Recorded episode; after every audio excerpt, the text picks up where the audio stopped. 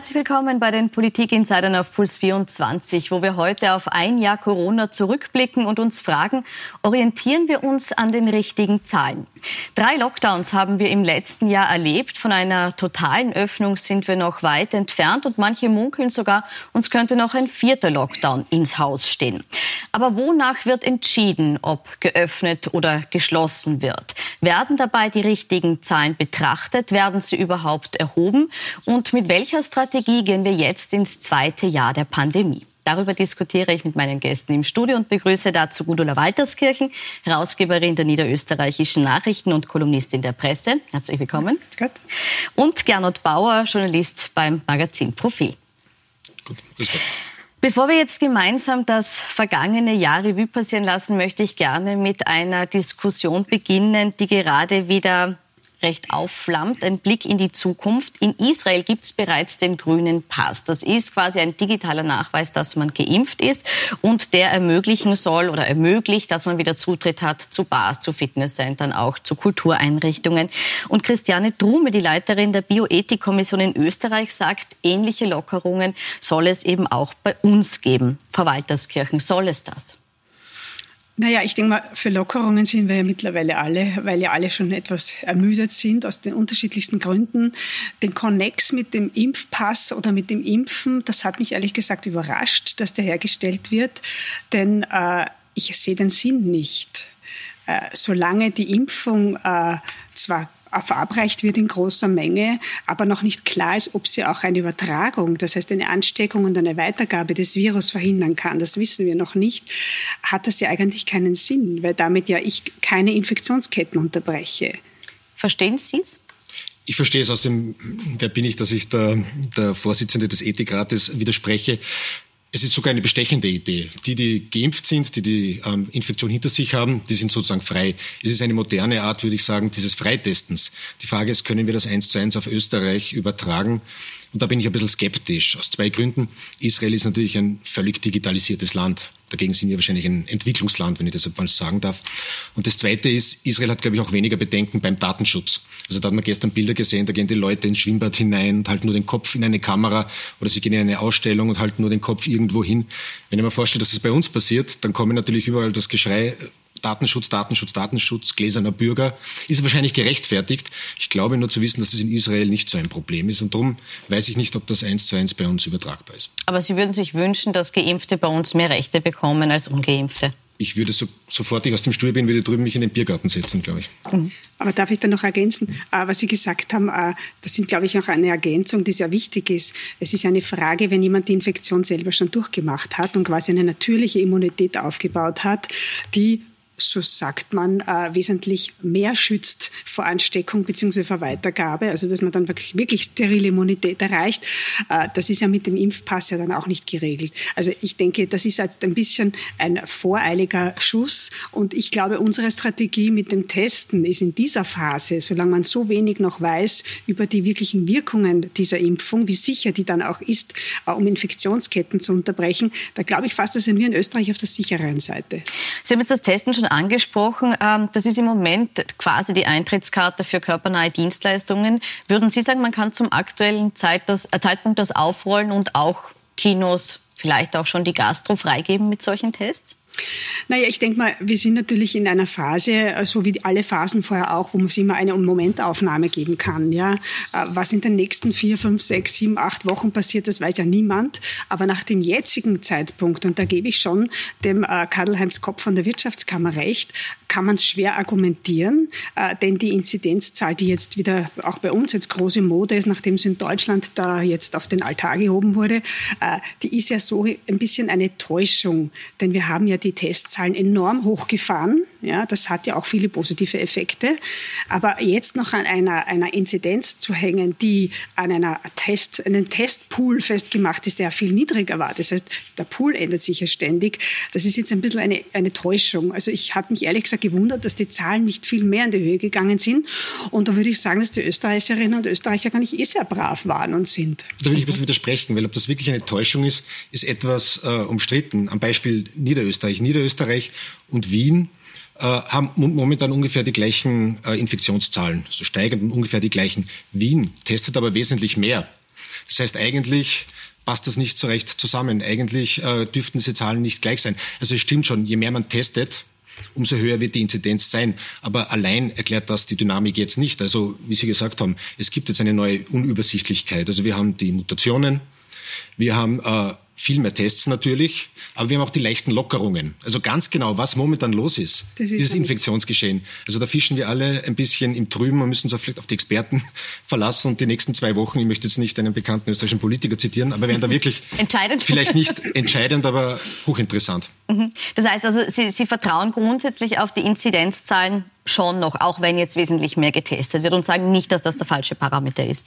Absolut nicht. Also jetzt haben wir, glaube ich, ein Jahr lang haben wir wirklich jede Kennzahl von vorn nach hinten, von oben nach unten durchanalysiert und es scheint diese Inzidenz eine, eine taugliche Kennzahl zu sein, um das Infektionsgeschehen abzubilden. Mhm. Aber tatsächlich war es ja so, dass man in der Vergangenheit... Also bitte, ja, Nein, da möchte ich jetzt ein bisschen widersprechen, weil zu meiner großen Überraschung nicht, aber es hatte sogar vor zwei Wochen der Chef des deutschen RKI auf Nachfrage gesagt, na ja, die Inzidenz ist halt eine Kennzahl unter vielen. Man kann auch andere hernehmen, wie zum Beispiel eben diese berühmte Belegung der Spitalsbetten. Also ich würde wirklich warnen, und nicht nur ich, aber äh, dass man sich wiederum auf eine einzige Zahl, die noch dazu mit vielen Fragezeichen zu versehen ist, weil es ist ein Unterschied, wenn Sie 3000 Leute testen und Sie haben 20 positive, sagen wir 30 positive Tests, ja, Testergebnisse und dann auf einmal testen Sie 200.000, ich übertreibe jetzt bewusst, und haben 35 äh, positive, dann steigt zwar die Zahl, die Absolutzahl, und das ist ja die ausschlaggebende Zahl bei den Inzidenzien, ähm, aber sie sind de facto es ist stark gesunken. Wissen Sie, was ich meine? Also das ist das, die Tücke bei Zahlen und Statistiken äh, ist immer, welche Parameter ziehe ich heran, wie ist der Sample und in welche Relation setze ich es. Und das fehlt generell, dass man die Relationen darstellt, damit man es auch richtig einordnen naja, kann. Ich bin jetzt auch kein Statistiker oder der Herr Gauss. Oder, aber wenn man dem Professor Neuwirth von der Uni Wien zuhört, es geht ja darum, ob das Gesamtbild stimmt. Ne? Es wird nicht jede Komponente, nicht alles immer eins zu eins passen. Es wird da äh, Verzerrungen geben, Unschärfen. Aber das gesamte Bild, das muss ja passen. Und danach muss sich die Politik ausrichten. Und das gesamte Bild, auch auf Basis der Inzidenzen, zeigt ja, dass wir schon eine Dynamik nach oben haben. Was das, Na, das stimmt nicht, äh, denn wenn Sie die, die Testquote ansehen, äh, da gibt es auch eine Grafik, wir haben also viele Grafiken immer, die uns verwirren, ja, aber wenn Sie die Testquote ansehen, das heißt, wie viele positiv Getestete pro einer bestimmten Einheit, und die Einheit muss natürlich immer gleich sein, äh, an Bevölkerung bzw. an den Getesteten, äh, dann ist diese Testquote seit vielen Wochen sinkend, beziehungsweise seit der Öffnung stagniert sie und ist noch immer leicht fallend. Also von stark steigend sehe ich jetzt da nichts. Eine Dynamik nicht. ist stark steigend, ist auch eine, äh, eine Interpretationssache. So. Es gibt eine Dynamik nach oben. Also es ist, ist so. naja, naja, Entschuldigung, wir haben und Sie sagen, das ist jetzt nur diesem Mehrtesten geschuldet, Natürlich. dass die Zahlen nach oben gehen. Sie sagen, nicht, es ist ein das Beispiel, der Vergleich Wien und Niederösterreich zeigt, dass das ist, dass es eben das nicht der Grund. gleichermaßen nach oben geht, obwohl ja. unterschiedlich getestet obwohl in Wien viel mehr getestet wird. Ja. Ich möchte jetzt noch mal so ein bisschen rückblickend aber schauen, wonach die Politik auch entschieden hat. Und wenn wir uns das anschauen, der erste Lockdown, das war gewissermaßen eine Notbremse. Da hat man gesagt, wir wissen nicht, was passiert, wir machen mal alles zu. Beim zweiten hat man dann sich ganz stark eben auf diese Überlastung des Gesundheitswesens konzentriert. Das haben Sie auch schon angesprochen. Dann hat man gesagt, man nimmt die Inzidenzzahlen als äh, entscheidende Größe heran. Und dann hat man gelockert, obwohl die Inzidenzzahlen eigentlich nicht da waren, wo sie sein hätten sollen, was man sich selbst so als Maßgabe äh, gesteckt hat und haben gesagt, äh, die Leute machen nicht mehr mit, deshalb öffnen wir jetzt. Ist das noch nachvollziehbar? Ja und nein. Es ist nachvollziehbar aus Sicht der Bundesregierung einerseits, weil die Leute tatsächlich nicht mehr mitgemacht haben. Was, was helfen mir Inzidenzen, was hilft mir die schönste Statistik, was helfen mir Prognosemodelle, wenn die Bevölkerung wirklich nicht mehr bereit ist, diese Lockdown-Maßnahmen mitzugehen. Also dann wissen wir alle, brauchen wir gar kein Statistiker sein, dann weiß ich, okay, das wird alles nicht halten. Also insofern äh, war es natürlich nachvollziehbar, dass die Regierung alles lockert. Im Sinne einer stringenten Politik würde ich natürlich sagen, ist es nicht nachvollziehbar. Also wir brauchen nur nach Deutschland schauen, nach Berlin oder gar nicht so weit nach München. Der, der bayerische Ministerpräsident hat sich nicht beeindrucken lassen von der öffentlichen Meinung und hat gesagt, nein, wir ziehen das durch. Eine Folge darunter, äh, davon, dass er die Grenzen zum Beispiel zusteht, ja, zusperrt. Also ich würde sagen, ganz nachvollziehbar war das Ganze nicht und schädigt natürlich die Glaubwürdigkeit der Bundesregierung. Äh, also ja. ich kann mich teilweise anschließen. Also das war natürlich keine stringente Strategie, ja, teilweise verständlich, weil es natürlich auch äh, eine neue Situation war, ja. Wobei Pandemiepläne gab es vorher auch schon. Das muss man auch immer wieder betonen. Also so vom Himmel gefallen ist das jetzt auch wieder nicht. Äh, aber trotzdem, man kann zugestehen am Anfang, es war einmal Vorsicht geboten, damit man mal abschätzen kann, was passiert da, vor allem nach dem Chaos in Italien. Aber nach dem zweiten und dritten war es dann nicht mehr nachvollziehbar. Und wenn man halt ständig die Strategie ändert, wenn man ständig den Leuten was anderes erzählt äh, und die Kommunikation, und das glaube ich war das Hauptproblem und ist es bis heute, die Kommunikation sehr stark auf Angst aufbaut, äh, Dinge äh, in den Raum gestellt hat, die so auch nie eingetreten sind, aber sehr stark auf der Angstwelle äh, argumentiert, dann ist es kein Wunder, dass dann irgendwann einmal eine Abwehrhaltung auch entsteht bei den einen und bei den anderen, die sind jetzt so in der Angst drinnen, dass die auch vernünftigen Argumenten oder eben auch, wenn sie mit der Realität konfrontiert sind, dass zum Beispiel nicht jeder Gott sei Dank sterben muss, wenn er sich äh, Covid-19 einfängt, dass die das nicht mehr an sich heranlassen, weil sie aus dem psychisch nicht mehr rauskommen. Und das ist ein Problem, das wird mit dem Ende dieser dieser Pandemie nie, noch nicht aufhören, sondern das, das wird noch weitergehen. In einem Punkt möchte ich nur ein bisschen widersprechen oder widersprechen, äh, für mich relativieren. Also für mich ist Markus Söder jetzt kein Vorbild, wie er handelt. Und wir wissen ja alle, äh, er hat ja Ambitionen. Das hat natürlich alles einen politischen Hintergrund, warum er so auftritt.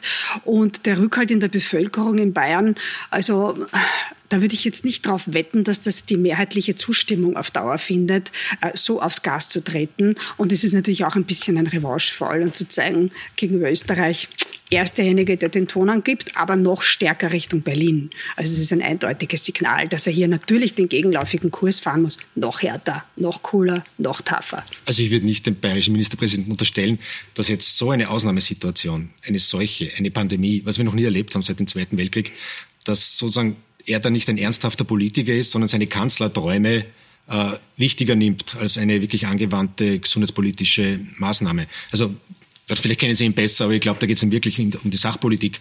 Und er ist auf einer Linie mit der, mit der Kanzlerin Merkel. Ne? Also die wir haben da gerade ein großes Freiluftexperiment. Die Bayern, unsere Nachbarn, machen es ganz anders als wir, schließen deswegen die Grenzen. In drei, vier Wochen einem Monat werden wir sehen, äh, wer recht gehabt hat. Der Bundeskanzler in Wien oder der Ministerpräsident in Bilanz.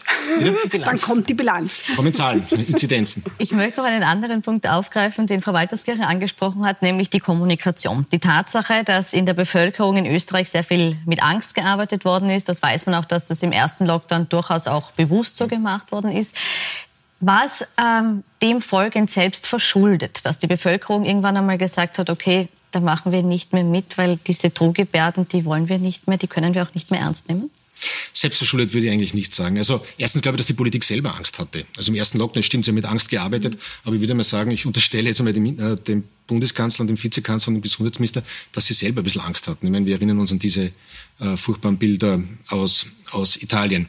Natürlich hat man damit gearbeitet und natürlich ist es ein bisschen nach hinten losgegangen, aber ich würde davor warnen auch, dass alles so äh, so rational zu bewerten. Wir haben da diese Seuche, diese Pandemie und die ist einfach nicht beherrschbar.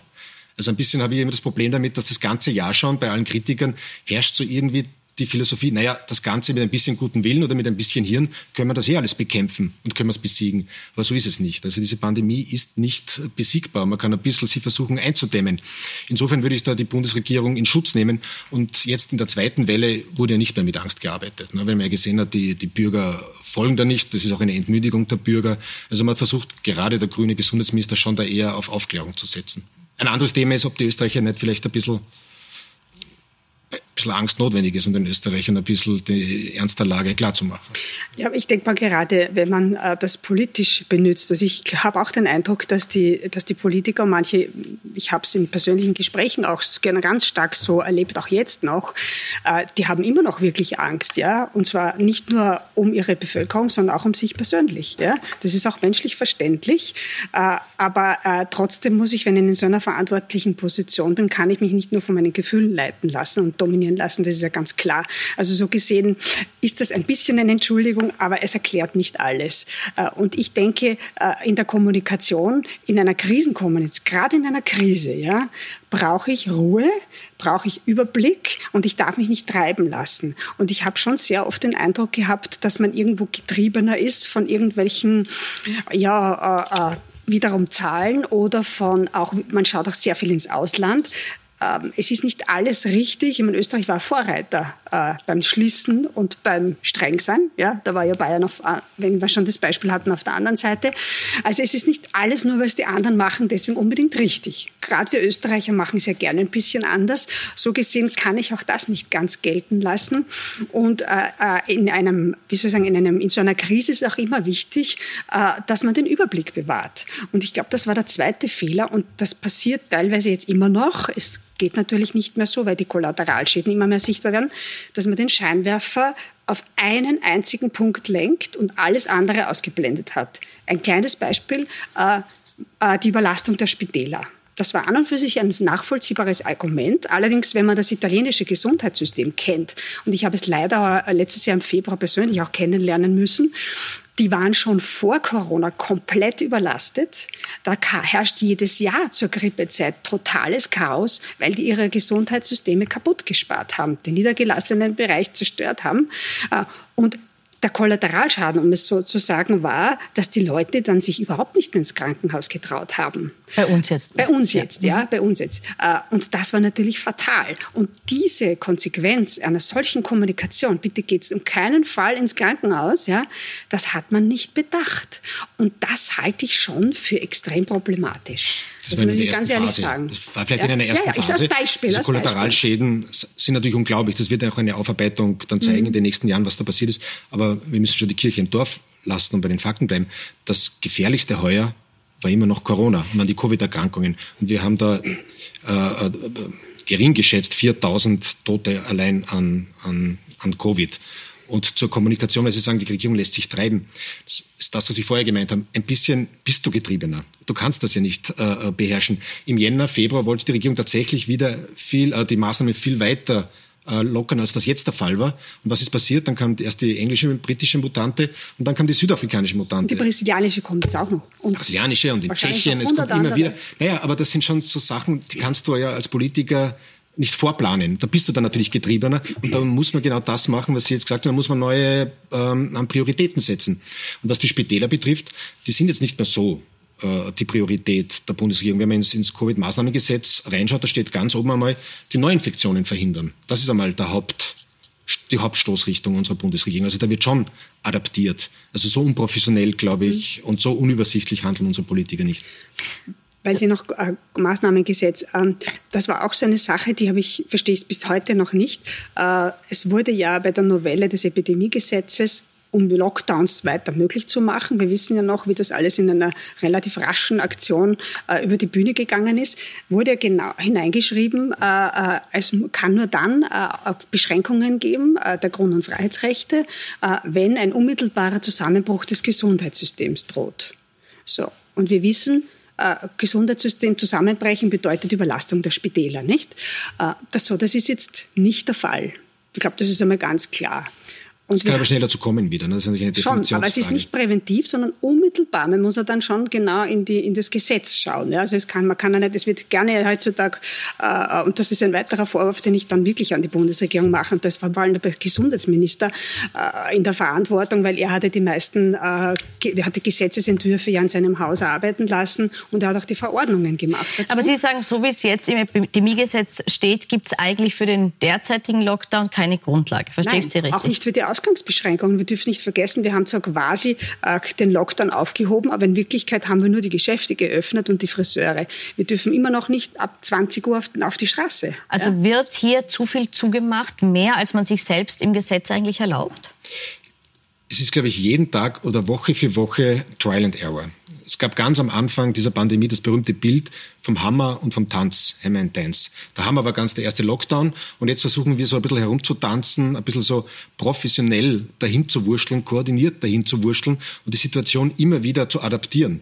Jetzt die Frage, droht eine Überlastung der Spitäler oder nicht. Es ist nicht so, dass jetzt die Intensivstationen leer sind, weil die sind von Haus aus zu 80 oder 85 Prozent ähm, belegt und besetzt. Das heißt, es kann irrsinnig schnell wieder raufgehen, wenn nur irgendwo wieder so eine Mutante aufbricht oder wie jetzt in Hermagor oder keine Ahnung oder in Tirol.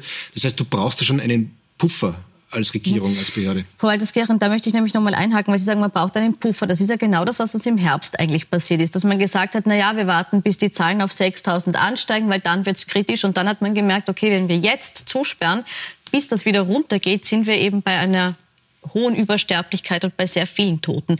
Ist das nicht nur die logische Konsequenz, dass man sagt, okay, damals haben wir zu spät zugemacht, jetzt müssen wir früher, um eine Überlastung zu verhindern? Naja, das Problem ist, es ist, es ist äh, durchaus ein Argument. Das Problem ist nur, wenn ich jetzt auf einer rechtlichen Grundlage denke, ja, weil da geht es ja nicht darum, ob ich jetzt zum Friseur gehen darf oder nicht. Ja, das sind ja keine Einschränkungen von Grund- und Freiheitsrechten, sondern es geht um massive Einschränkungen. Ja, also zum Beispiel eine Ausgangssperre. Wir haben uns daran gewöhnt, aber das ist eine massive Einschränkung der Grund- und Freiheitsrechte der Menschen. Und wenn ich sage, ich mache das jetzt präventiv und was im Gesetz steht, warum ich das machen darf, ist mir eigentlich völlig egal. Und das ist jetzt momentan der Fall. Ja, das ist eigentlich schon die ganze Zeit der Fall. Äh, sondern ich mache das präventiv für einen Eventualfall. Also so kann eine Regierung nicht handeln und so kann auch der Gesetzgeber nicht handeln und so kann man auch so weitreichende Einschnitte in das persönliche Leben auch nicht argumentieren. Also wenn, dann müsste man sagen, okay, wir ändern das Gesetz und machen jetzt eine Prävention hinein. Aber das, momentan ist die Rechtslage nicht so und das sehe ich durchaus problematisch, weil ich bin zwar auch fürs Dahinwurschteln manchmal. Professionelles Dahinwurschteln. Ja, ja, aber ich bin auch für den Rechtsstaat. Und gerade bei Grund- und Freiheitsrechten äh, da bin ich auch recht kompromisslos, weil worauf sollen wir uns als Bürger in einer freien Demokratie dann auch verlassen können, äh, wenn sich in so entscheidenden Punkten äh, Regierung über, über Gesetze und über Grund- und Freiheitsrechte und über die Verfassung Also ich korrigiere mal meine Ausdrucksweise. Dahinwuscheln nehme ich hier mit Bedauern zurück, sondern ich nenne es flexibel operieren, flexibel vorgehen. Und wenn Sie sagen, die, die Bundesregierung kann das nicht machen, der Gesetzgeber, natürlich kann er das. Es gibt ja auch ein Korrektiv, nämlich den Verfassungsgerichtshof. Also wir brauchen nicht so tun, als ob die jetzt ins, da regieren können, ohne dass sie irgendeine Kontrolle haben. Sondern der Verfassungs, naja, aber immerhin, also der Verfassungsgericht geht auch viel schneller, auch in Echtzeit teilweise, auch in Echtzeit hebt er das Ganze auf und man darf nicht unterschlagen, die, die eingeschränkten Bürgerrechte, die Freiheitsrechte, die Sie angesprochen haben, das stimmt natürlich. Aber das ist offen, also offenbar ist es aber angemessen, begründet, und auch limitiert. Und der Verfassungsgerichtshof hat jetzt schon wesentlich weniger zurückgeworfen als zuvor. Und alles, was er aufgehoben hat, war vor allem deswegen, weil es schlecht begründet war. Also ich glaube, wir sind auf, auf der sicheren Seite als Bundesland. Das nicht. Jetzt hat, Sie glauben es nicht, jetzt hat Frau Walterskirch auch gesagt, äh, wir haben uns schon daran gewöhnt. Sehen Sie die Gefahr, dass wir uns nach einem Jahr Pandemie schon so sehr daran gewöhnt haben, dass man uns Freiheitsrechte nimmt, ob jetzt begründet oder nicht, ähm, dass man auch gar nicht mehr einen Widerstand aufkommen lässt? Das sehe ich gar nicht. Der Österreicher, auch wenn es oft behauptet wird, ist kein Untertan. Das ist ein mündiger Bürger und ich sehe sogar das Gegenteil. Also wenn man jetzt ein bisschen den Foren schaut, die Wut, diese richtige Wut, die wird immer größer oder die Ungeduld wird immer größer. Da jeder von uns, äh, der Kinder erzieht, da kreisen auf einmal Petitionen für den Kindersport äh, im Internet. Also die Leute werden immer unruhiger. Also ich kann, also Hofräte, die auf die Regierung, auf die, auf die Verfassung vereidigt sind, werden auf einmal zu Rebellen. Also ich sehe, das Gegenteil ist der Fall eigentlich. Die Leute werden unruhiger. Sehen Sie das auch? Sehen Sie ein Brodeln, das äh, Lockdowns auch immer unwahrscheinlicher macht, weil der Widerstand zu groß ist? Ja, also der Widerstand, das sagen Sie ja ganz richtig, ist egal, ob das jetzt in Foren ist, es sind die Demonstrationen, es sind Petitionen, es sind auch einfach diejenigen, die sagen so, und ich kümmere mich einfach nicht mehr darum. Ja. Und das sehe ich aber auch problematisch. Ja. Denn ich denke, äh, wenn, wir, wenn das auch so Usus wird, dass man sich an Vorgaben, äh, äh, auch an begründete, wirklich begründete, nachvollziehbare Vorgaben, die wirklich notwendig sind, einfach nicht mehr kümmert und sie nicht mehr ernst nimmt, ist das auch ein Problem.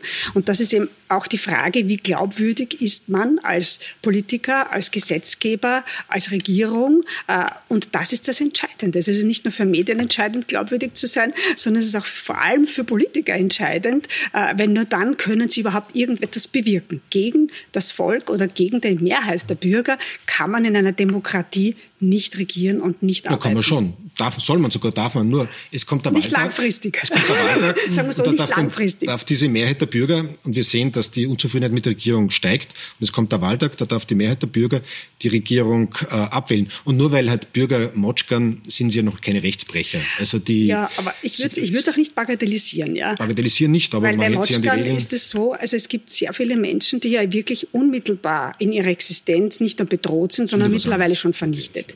Und dass die sagen, wieso verbiete verbietet mir der Staat, dass ich arbeite, dass ich mein Geld verdiene, dass ich meine Miete zahle. Jetzt beginnen die Delogierungen. Die, das wird noch ein gröberes Phänomen sein und das macht mir ehrlich gesagt wirklich Sorge, denn hier werden Menschen, die ohnehin schon irgendwo an der Kippe stehen, die, äh, die, die nicht einen gesicherten Job haben, äh, im, im, was weiß ich, in einem Ministerium oder in, in, in einem anderen staatsnahen Bereich, äh, die werden hier wirklich in die Armut gestoßen, wenn das so weitergeht. Und das macht mir schon Sorgen. Und ich habe wirklich auch den Eindruck, dass diese Auswirkungen unterschätzt wurden. Man hat gedacht, man schüttet alle mit Geld zu und warum regt es euch auf? Aber so einfach ist das nicht, denn es gibt sehr, sehr viele, gerade äh, unselbstständige Erwerbstätige, die dann in der freien Wirtschaft tätig sind, die durch den Rost fallen oder auch Selbstständige, kleine Selbstständige.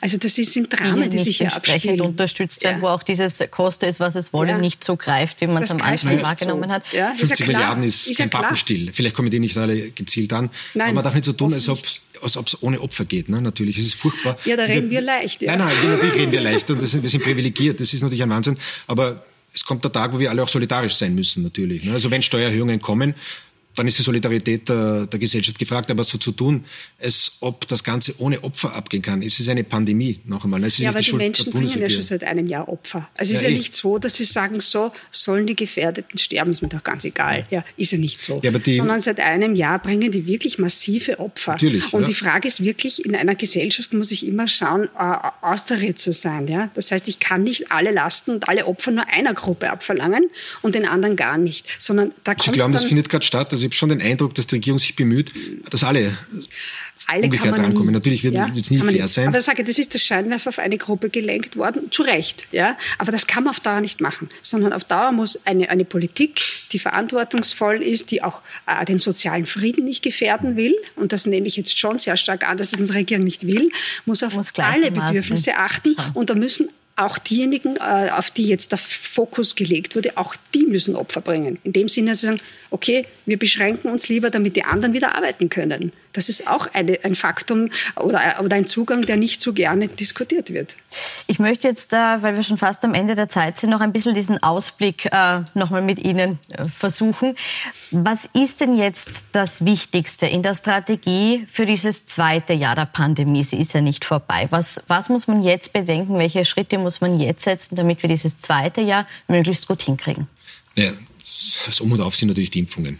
Also je mehr geimpft wird, umso besser für uns alle. Und es gibt jetzt die ersten Untersuchungen aus Israel, die einen sehr optimistisch stimmen, dass das Impfen wirklich der Wendepunkt sein kann. Also Impfen Nummer eins. Zweitens, das Testen. Also unsere, wir testen so viel wie nie, 280.000 Tests pro Tag. Da sind wir jetzt tatsächlich Europameister oder gar Weltmeister. Auch das scheint zu funktionieren. Und das Dritte, was aber vielleicht immer noch das Wichtigste ist, die Disziplin der Leute oder die Überzeugung der Leute, dass ich selber auch einen, einen Unterschied bedeuten kann, wenn ich mich nämlich auch die, an die relativ soften Maßnahmen halte und Abstand halte nach wie vor, mir die Hände wasche, die Maske benutze und jetzt kommt der Sommer. Also ich glaube, es sind, unterm Strich ist es relativ einfach sogar. Ist es relativ einfach oder möchten Sie noch ergänzen? Ja, es ist so ändert? einfach sehe ich es nicht. Also ich glaube, das war auch ein Fehler, dass man sich nur auf das Impfen fokussiert hat. Äh, wie gesagt, äh, die Wirksamkeit ist noch nicht gesichert. Man hofft es, ich hoffe es auch, ja, dass es naja, eine gute Impfung sehr viele ist. Studien. Das, darf ja. ich ausreden?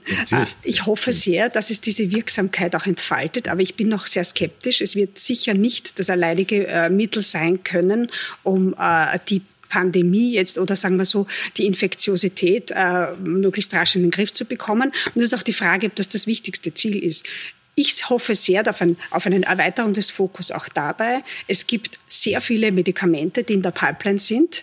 Äh, das ist so wie bei jeder anderen Krankheit auch. Ja, die bekämpfen wir nicht nur mit der Impfung, sondern auch mit Medikamenten. Das heißt, dass es nicht viele, so viele schwere Erkrankungen gibt, dass man die behandeln kann, äh, dass es natürlich auch Todesfälle verhindert.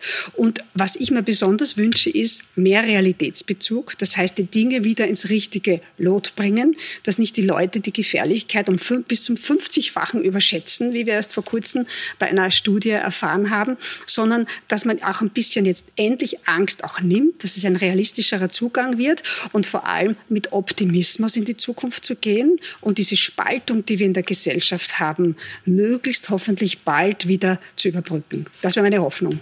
Angst nehmen, das gebe ich noch mal kurz weiter. Sehen Sie das als wichtigen Punkt im Moment? Angst nehmen, sicher und Hoffnung geben. Äh, da würde ich ein bisschen auch widersprechen. Also natürlich, es gibt diese Überschätzung, aber vorher haben wir gerade darüber gesprochen, dass die Leute vielleicht die Gefahr langsam unterschätzen oder, oder müde sind von der Gefahr. Also es wird die einen geben, die es überschätzen, aber ich glaube, das größere Problem ist eher, dass die Gefahr noch unterschätzt wird und Angst nehmen und Geduld geben auch. Also natürlich, es ist furchtbar, jeder Tag mehr, aber ich glaube, ein bisschen Geduld jetzt noch, wenn wir das tun, was wir bisher getan haben. Und die Impfung ist der Wendepunkt Frau Doktor, glaube ich. Ich hoffe wirklich, es. Ja, und es gibt, glaube ich, sehr, sehr viele Studien, die das schon sagen. Und wenn wir jetzt in den nächsten Tagen, äh, in den nächsten Wochen und Monaten noch ein bisschen Geduld haben und uns an das halten, was wir bisher gelernt haben, dann, ich möchte es nicht wieder jemanden zitieren, das Licht am Ende des Tunnels, sondern dann, dann lebt die Hoffnung. Es lebt die Hoffnung. Ich bedanke mich bei den beiden für die Diskussion, wünsche Ihnen noch einen schönen Abend auf Puls 24.